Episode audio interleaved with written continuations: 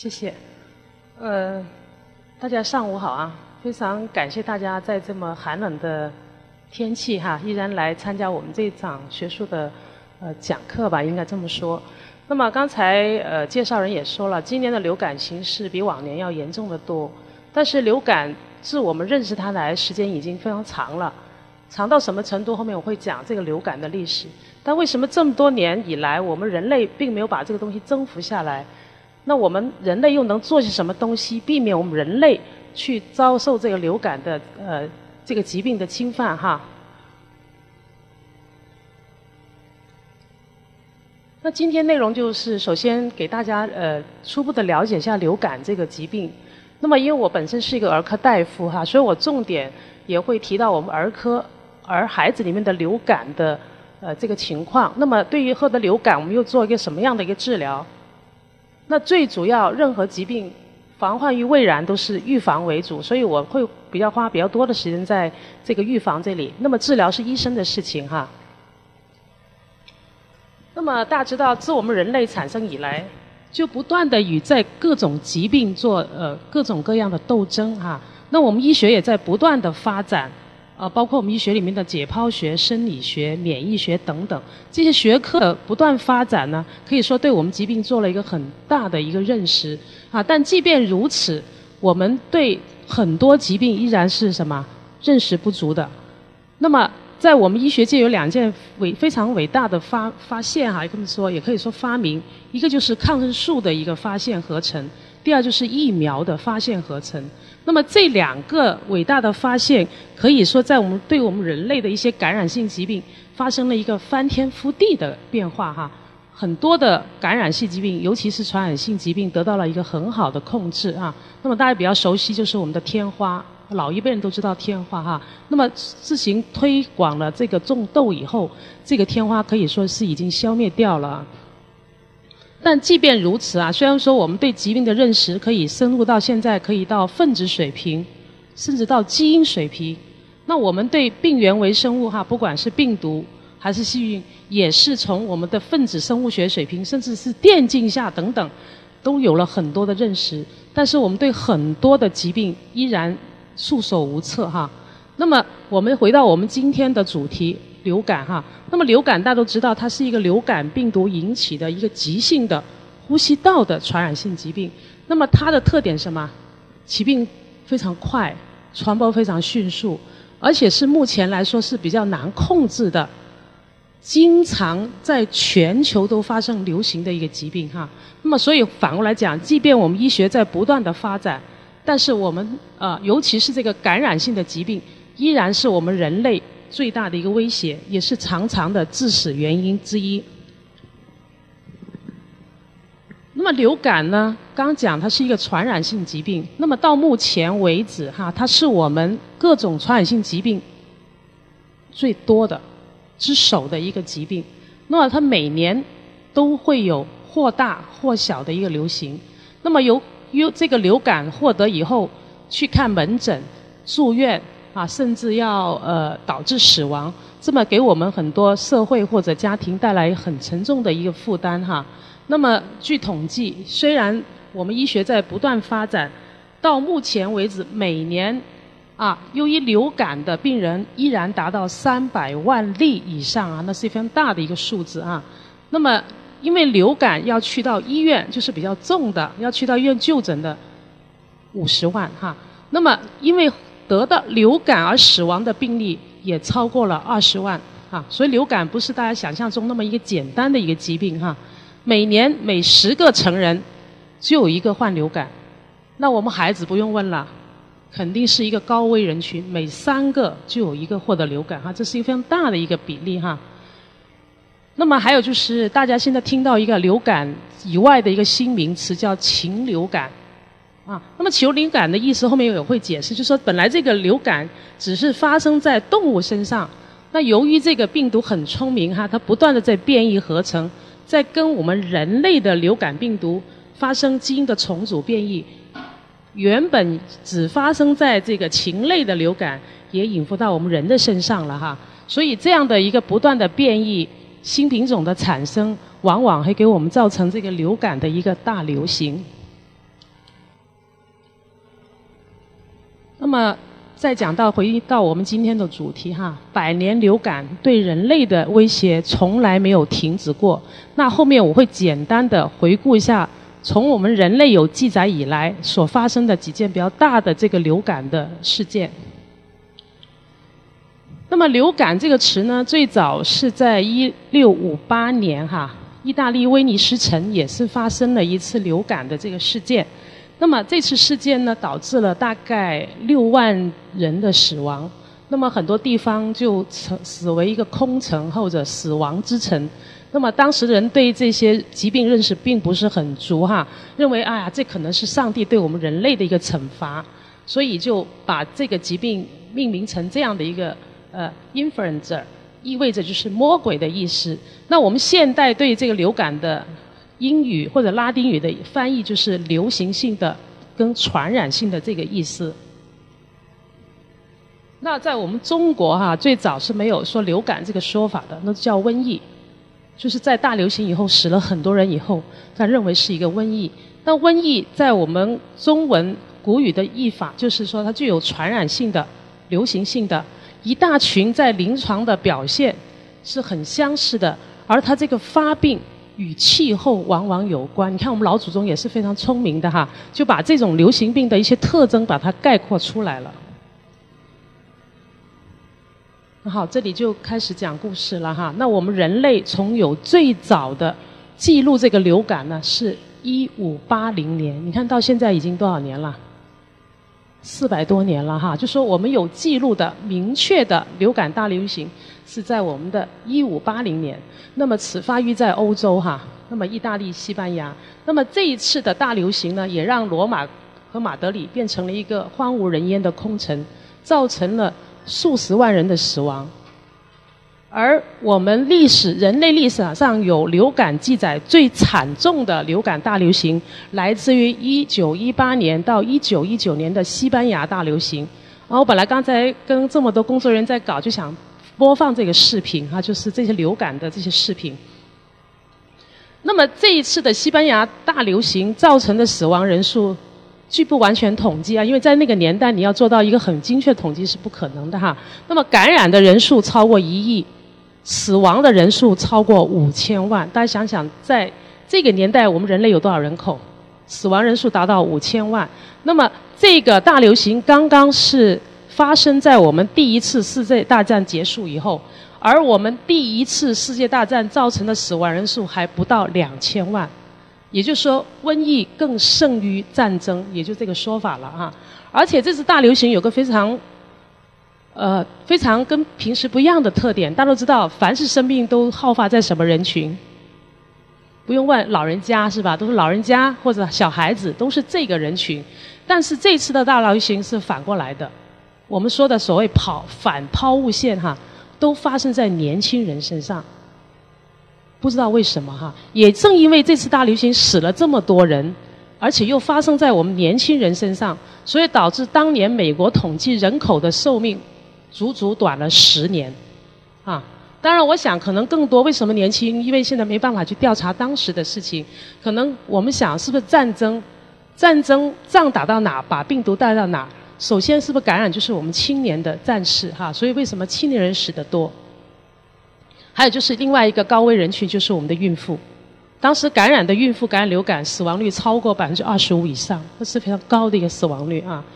那么这次造成的流感的亚型是 H1N1，大家可以记一下这个数字哈，可能有点拗口，不是学医的人哈，但是记一下 H1N1。那这次就是这个西班牙大流行当时所拍的一些景象哈，都是当时只有黑白胶片哈。大家看到医院里边人满为患，本来是传染病都要隔离，根本就没有办法有地方隔离。你看都是一堆一堆的躺在这儿，那么没有办法了，就在我们的房子外面做一个临时的救助站，收治病人哈。这就当时在美国呃流感流行期间，我们这些。警察哈，全是带着口包来执行什么工作的哈。那么随后啊，我们现在一般讲流感都说世界四个大流行，其实我讲应该不算哈，但是比较记载比较明确的，那就四次啊。那刚刚讲了第一次，那后面就是我们一九五七年到一九五八年的亚洲流感哈。当时为什么这么叫亚洲？因为它首发是在我们国家，我们中国的贵州，那么从这里蔓延到东南亚、全球哈。那么当年这一次的流感爆发也死了两百万人。两百万哈，那刚比我们的西班牙大流行那要好多了，那是五千万哈，那是非常厉害的啊。那么这个毒株呢，你看，就是我们鸡里边禽类里边的 H2N2 跟我们人类的 H1N1 这两个病毒的亚型的基因出现了一个组合，就是它演变出一个新的类型，我们人类没有对它有一个免疫造成的一个大流行。那么这次大流行的。侵犯的人就不是我刚讲的青年人了，是我们老年人，因为这次大流行导致的死亡的百分之六十以上都是六十五岁以上的老人哈。那么十年以后，你看十年以后又来一个香港流行流感，那么也是在六八年的七月，最早由我们这边的广东跟香港出现，然后蔓延到东南亚以及全球哈。那么死亡率相当高，百分之三十，就说你十个人患病，三个就要死掉了哈，死亡人数也有超过一百万哈。那么它的亚型 H3N2，你看大家我讲了三个流行，是不是每次的亚型都不一样哈？那么这个图片就是当时我讲的亚洲流感在丹麦的一个临时救助站的，你看也是挤得满当当的人哈。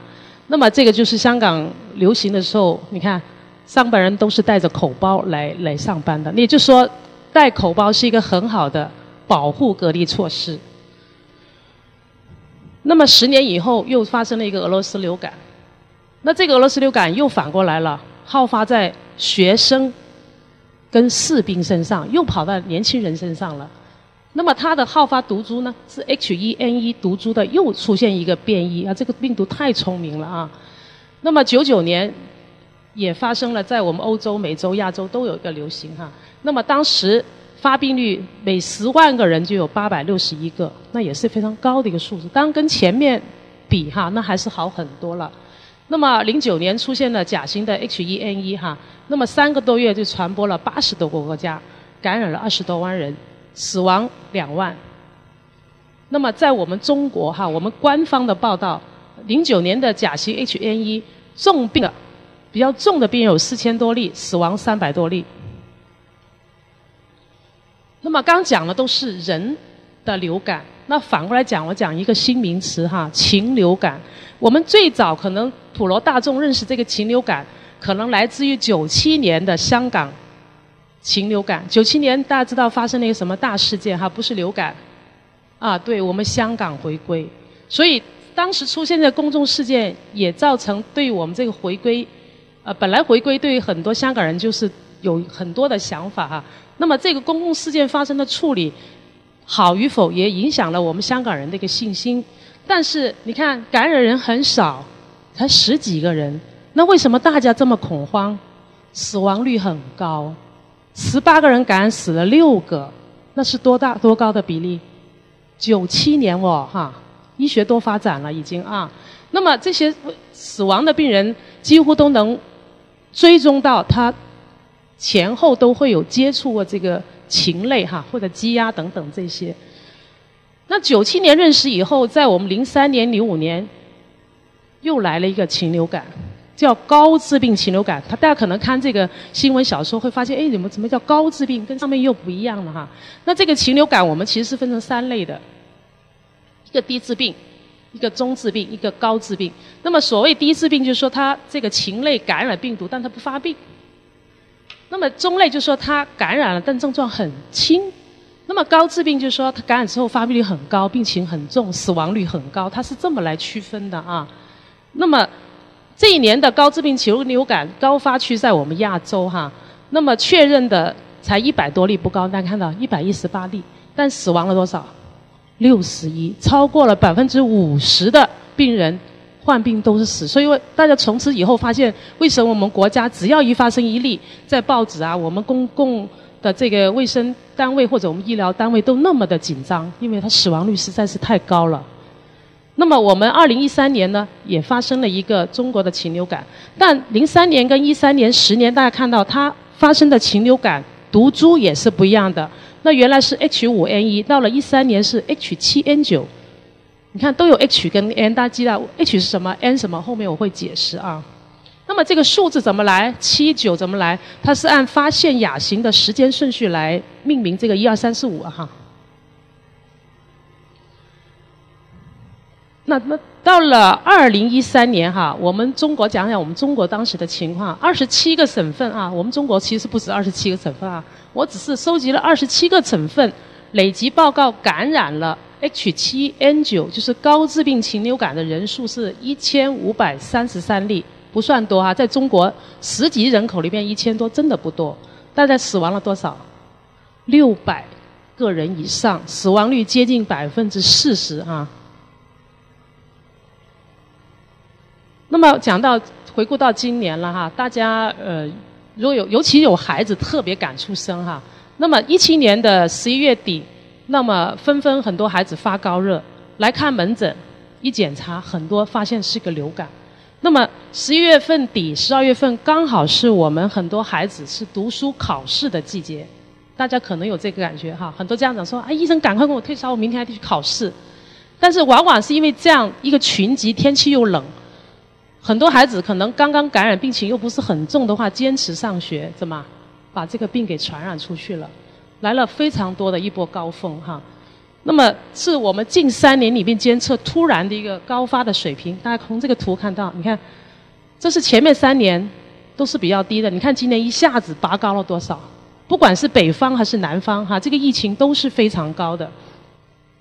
那么截止到我们十月中旬，呃，有关注到我们十二月，整个流感的发病数哈，达到了十二万以上。那么我刚刚上周也跟 CDC 的人在开会，就我们广东十二月份截止累计报告的流感数字超过了七万，这里边还包括很多可能感染了很轻，他自己没去医院看，或者说感染了医疗单位没有办法检测流感病毒。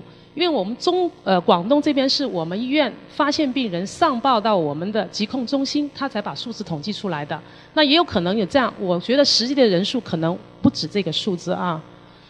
那么而且今年的流感的毒株呃跟往年不一样哈，它是几个毒株混合在一起的，有我们甲型的 H1N1，还有 H3N2，但更多的是一个乙型流感病毒哈。几个病毒亚型都混在一起啊，那么呃监测水平我就不说了，不管是患病率、就医率、住院率，都是明显的比往年增高了啊。而且当时到十二月底，我们觉得还是呈现一个继续上升的这个趋势。那么一直到了一月上旬吧，大部分的学校考试结束以后，放假之后，我们作为临床医生最明显感觉明显的发热的孩子就少了啊。那也换句话来讲，什么隔离措施啊？一定不要去群集的地方，不要去空气不流通的地方。其实像我们这也是属于一个空气不流通的地方啊。自己在家里边待着，那这感染的几率就少多了。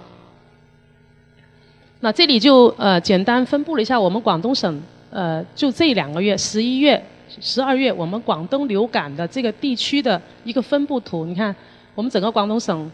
我觉得都没有什么地方能幸免的了哈。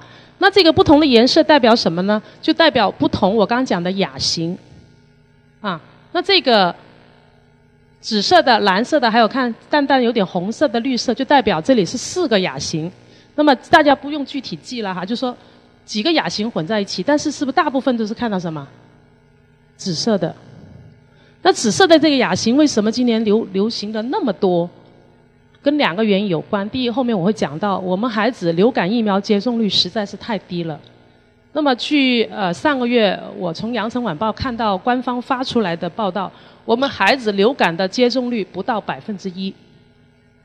第二，整个全国接种流感疫苗的人口不超过两千万。你想，在我们十几亿人口里边，两千万接种疫苗，这一个什么概念啊？那第二就是我们流感疫苗呢是。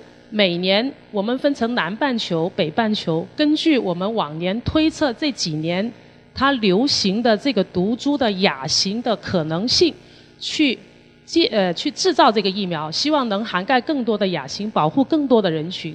但是很遗憾，我们现在流感疫苗是个三价疫苗，恰恰漏了今年高发的疫苗，所以你看这个类型特别的高。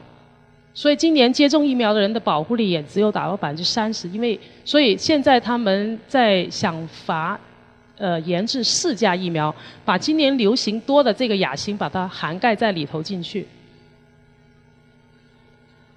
那这里就是很多媒体对于今年啊，今年初、去年末的这个流感的一些报道哈。你看，啊，一场强流感再次冲击了我们什么脆弱的。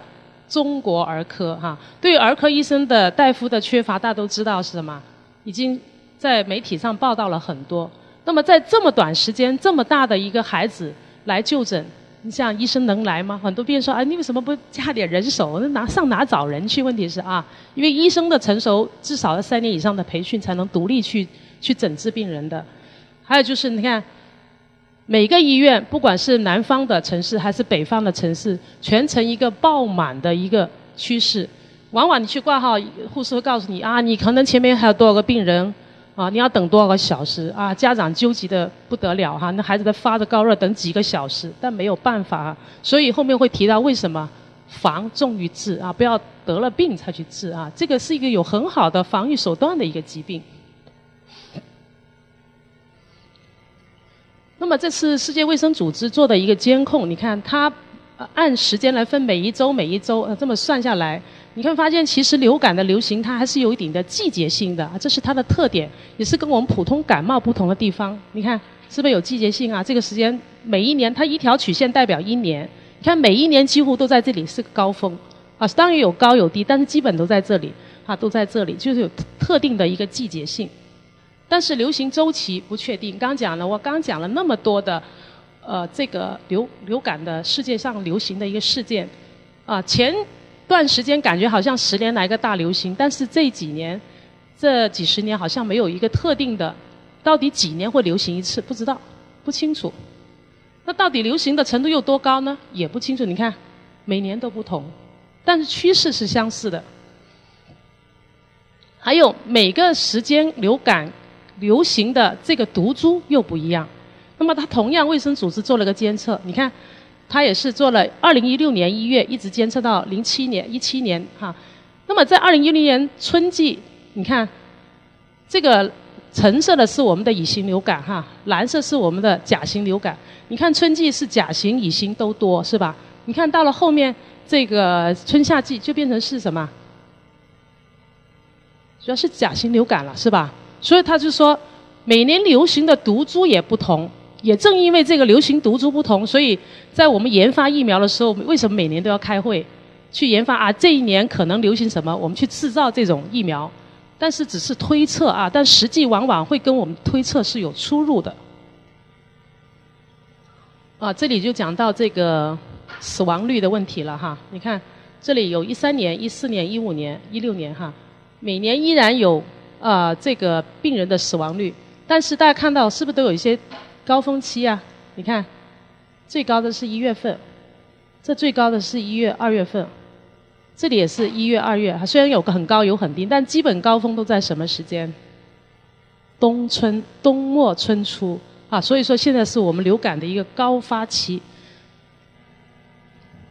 那么刚才也讲了哈，我们全球流感的发病率，成人百分之五到十。孩子高了百分之二十到三十，主要的高危人群就我讲的，我们说的反抛物线，小孩子、年龄小的、年龄大的，那么还有就是特殊人群，比如说有基础疾病的人群哈，往往这些重的死亡的嗯人都在这个人群里头。那么每年依然现在即便这个疫苗推广了哈，我们也有很多治疗的措施，但是每年严重病例依然有三百到五百万哈，死亡病例。呃，超过二十五万。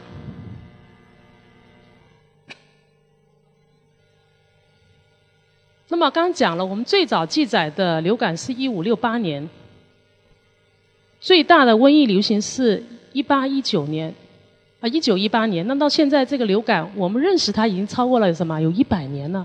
那为什么人类还不能征服它呢？这个病毒怎么这么厉害呢？反过来，我们要看看这个病毒怎么回事儿啊？这个病毒长得还挺挺好看的，你看，这个圆圆那个球形长了很多刺啊，有不同的刺。那么不同刺代表它的不同不同结构。那么大家了解一下，我们为什么讲流感？讲亚型都有 H 跟 N，就来自它里边的一个结构啊。H 是一个血凝素蛋白，也就是这凸起的刺里面看到吗？这个圆形球球的这就叫血凝素，这个尖尖的就叫神经氨酶，叫 N 啊。就 H N 就来自它里边两个很重要的一个结构哈。那这两个结构在我们这个流感病毒侵犯到我们人类被起的作用是很大很大的哈。那么这个结构也在给我们医疗界，尤其是做药行业，是想方设法通过破坏这个流感病毒里面的结构，从而消灭或者减弱我们这个病毒的致病力哈，就通过它结构来发展的。那其实里边的东西太医学化，我我想不讲了，讲大家可能也不太明白。那么目前我们能认识的啊，目前我们认识的流感病毒是有四种哈，那么以前都是三种。那么在我们二零一六年，那么在我们二零一六年呢，我们科学家发现了 D 型的流感啊，你看二零一六年才发现一个 D 型流感。那么最早分离成功的甲型流感来自于一九三三年。那么一九四零年呢，我们成功分离出乙型流感病毒，在四九年。成功分型了丙型流感病毒，那么你看，事隔了这么多年以后，我们才发现了又个新的品种。那后面还没有新的品种呢？不清楚啊，那有待我们科学家的进一步去发现。那么这个就是一个猪流感病毒的电镜下的图哈，其实都长得很好看的，你看。那么我们目前所发现的这四种流感病毒里边，又各自有什么特点呢？A 型、B 型大家听得多哈，C 型、D 型听得少啊，尤其是 D 型，一六年才发生呃才发现。那么这个 D 型流感病毒跟我们人类的第三的 C 型有百分之五十的相似相似性，但是到目前为止啊，今年一八年啊，也就是年多两年呢，目前还没有发现这个 D 型流感病毒是能感染到我们人的，它主要是感染在动物，主要是猪牛哈。那么这个新型流感病毒呢，它很好，它一般也不发生变异，所以它不会出现一个什么流行的这个状况。所以大家听到都是甲型、乙型、丙、乙型、新型的会好一些啊，都是以散发的形式出现的。那回过头来，我们关注、了解，也可能感觉最深的就是我们的甲型，也叫 A 型，或者我们叫做乙型、B 型这两个。那么 B 型流感病毒呢，它的结构相对于 A 型来说是比较稳定的。它只分成两个系列哈，一个就叫做 Yamagata，一个叫 Victoria，就两个谱系，只有两个谱系。那么它能感染我们人，也能感染动物哈，主要是海豹。那么它可以引起我们局部的一个流行，局部也就说啊，可能广东流行，只只限在广东这样啊，一般不会引起世界大流行。引起的世界大流行都是我们的 A 型或者叫甲型流感病毒。我们再来看看，我讲了，我们甲型流感病毒有两个很关键的结构，一个就是什么，H 啊，H 有十八种亚型，N 有十一种亚型，这么一层有接近什么？两百，是达到了一百九十八种亚型，哇，一百九十八种，然后它还可以基因重组变异，那你想衍生出的新类型有多少哈？那么其中这些 A 型呃流感病毒可以感染我们人类，也可以感染鸟类、感染禽类哈、感染牛羊动物等等啊。那么感染我们人类的最常见的就是我们说的呃 H1N1、H3N2 等等。那么在我们动物身上感染比较多的禽类的就是 H5N1，还有就是我们讲的什么 H7N9，大家听到啊？当然还有很多，这是这几个听的课可能会比较多哈。那么甲型流感的流行，你看，往往是造成世界大流行最主要的一个病毒啊。我们所谓说世界大流行，就是由一种亚型全球范围引发的这个患病流行的叫大流行啊。那么流感病毒这么厉害哦，你看这么多品种又经常变异，其实相对我们来了解这个流感病毒，它其实对我们外界的抵抗力并不强。咦，那为什么会这么厉害？你看它，它五十六度三十分钟就会被灭活，一百度一分钟被灭活。所以在我们禽流感流行季节，为什么我们说鸡要煮熟就是这样哈？是 不要涮涮两下就拿上来吃啊，病毒可能杀不死啊。那一百度是一分钟死。那么它更希望生存的、更适合的生存条件是什么？冷跟干。你看。它在零到四度可以存活四周，零下二十度真空可以长期存活，但是它对紫外线跟消毒剂很敏感的。我们在如果这个咳嗽这个飞沫到了我们桌上，我们拿相应的消毒剂杀，它很快就死亡。那么它这个病毒的传染力还有存活率是跟我们的气温跟湿度。天气跟天气有关，所以为什么流感有它的季节性？就是在特定的气候、特定的温度跟湿度环境下，它的活跃度是不一样有关啊。大刚讲了，为什么甲型流感已造成我们这个世界大流行？第一，为什么它亚型多；第二，它会发生很多的一些变异跟重组。这些内容我想大家就不讲，因为是比较医学化。反正它就会发生变异。重组，还有就是人的流感亚种跟我们禽类的亚型流感又出现一个重组，又变成一个新的一个基因